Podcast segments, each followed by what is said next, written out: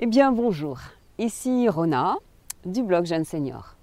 Vous savez, la lecture a toujours été un de mes passe-temps favoris et inutile de vous dire que j'attendais vraiment avec impatience la retraite pour m'y plonger librement.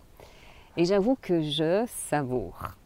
Et aujourd'hui, j'avais envie de euh, vous parler d'un style de livre. Il s'agit des romans feel good. Littéralement, on peut traduire cela par des romans qui font du bien. Le roman feel good est vraiment tendance euh, depuis quelques années. Ce sont des livres qui ont un succès fou, ce sont de véritables phénomènes d'édition. Et c'est tant mieux, c'est tant mieux, parce que le roman feel good donne ou redonne le sourire. Et nous avons besoin de cela. Hein. Il peut apporter des réponses aux questions que l'on se pose sur sa propre vie. Ce sont des romans qui nous euh, redonnent aussi de l'énergie. Hein. Ce sont de véritables, euh, de véritables antidépresseurs. Ils peuvent avoir un effet vraiment bénéfique et nous aider à voir plus clair dans notre, euh, bah, dans notre vie tout simplement. Et dans le roman Feel Good, il n'y a pas de, super-héros, non. En fait, il s'agit de gens comme vous, comme moi, et on y reste euh, très réaliste. Tout y reflète notre quotidien. Ce sont des histoires qui parlent à tout le monde avec des sujets assez légers. Et euh, les auteurs des romans feel disent souvent qu'ils puissent dans leur propre vie pour nous transmettre des choses utiles. Et ce sont des histoires qui parlent donc à tout le monde et les enseignements, ils sont euh, vraiment toujours très positifs. Un autre point commun entre tous ces livres feel good euh, qui nous font du bien, c'est que l'écriture y est super fluide, pas d'effort à faire, tout coule facilement, c'est très facile à lire. il y a aussi un autre point commun, c'est qu'il y a souvent une histoire d'amour. Mais ce n'est pas un roman sentimental. Hein. Les rapports humains euh, sont largement traités. On parle d'amitié, on parle de, liens sociaux, de liens familiaux. Alors pour vous donner un, exemple, moi le, dernier roman Feel Good que j'ai lu, euh, c'était le livre de Virginie Grimaldi qui s'appelle Tu comprendras quand tu seras plus grande. Et en fait, c'est l'histoire de, Julia qui est psychologue et qui trouve du travail dans une maison de retraite. Et oui, cette jeune femme ne croit plus au bonheur. Elle ne se sent pas heureuse. Et une fois sur place, dans cette maison de retraite, elle, euh, elle se souvient en plus qu'elle n'aime pas particulièrement les personnes âgées. C'est vrai que c'est gênant. Mais bon. Et au fil des jours, euh, Julia découvre que les pensionnaires de cette euh, maison de retraite, eh bien, ce sont des personnes qui ont des choses à lui apprendre. Et euh, son quotidien avec des papis farceurs, avec des mamies fantaisistes, et puis il y a les collègues aussi au cœur brisé, eh bien tout cela, ça l'aide à retrouver le sourire. Et puis j'oublie aussi Raphaël qui est le petit-fils d'une résidente et qui ne la laisse pas indifférente. Bref, c'est une histoire de résilience, une histoire d'amour, d'amitié. C'est un livre plein d'humour, plein d'humanité, qui donne envie de savourer les petites joies de l'existence. Et oui, mes seigneurs, tout n'est pas si triste dans une maison de retraite. Mais j'avoue, j'avoue vraiment que j'ai, que j'ai pris du plaisir à, lire ce livre. C'est une écriture pétillante, c'est dynamique, c'est avec un, super bon rythme. Moi, je vous le conseille vraiment.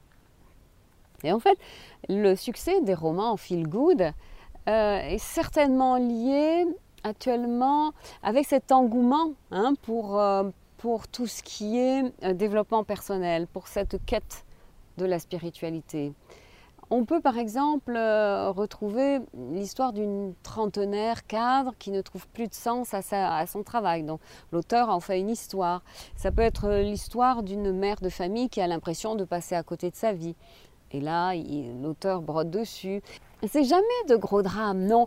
ce sont des sujets euh, sombres, comme les aléas de la vieillesse, ça peut être l'enfer des, sans-papiers, ça peut être la, tendance euh, à la dépression. Voilà, ce sont des sujets très vastes. Mais comment reconnaître un roman feel good? Eh bien, pour repérer un, roman feel good, c'est facile. Euh, parce qu'en fait, pour accentuer le, côté qui fait du bien, les couvertures de ces livres sont souvent pétillantes. Elles font parfois sourire. Et là, moi, je pense au livre de Raphaël Giordano et qui s'appelle Ta deuxième vie commence quand tu comprends que tu n'en as qu'une. Et personnellement, j'ai acheté ce livre parce que la couleur m'a interpellée, la couverture la, couleur de la couverture m'a interpellée.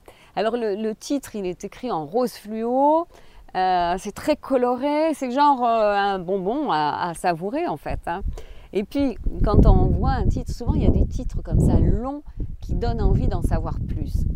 Et dans ce titre à, rallonge qui titille notre vie, hein, euh, notre, euh, qui titille notre envie de savoir la suite, euh, vous avez Le vieux qui ne voulait pas fêter son anniversaire. Ça, c'est un livre de Jonas Jonasson. Vous avez La femme qui décida de passer une année au lit de Sue Townsend.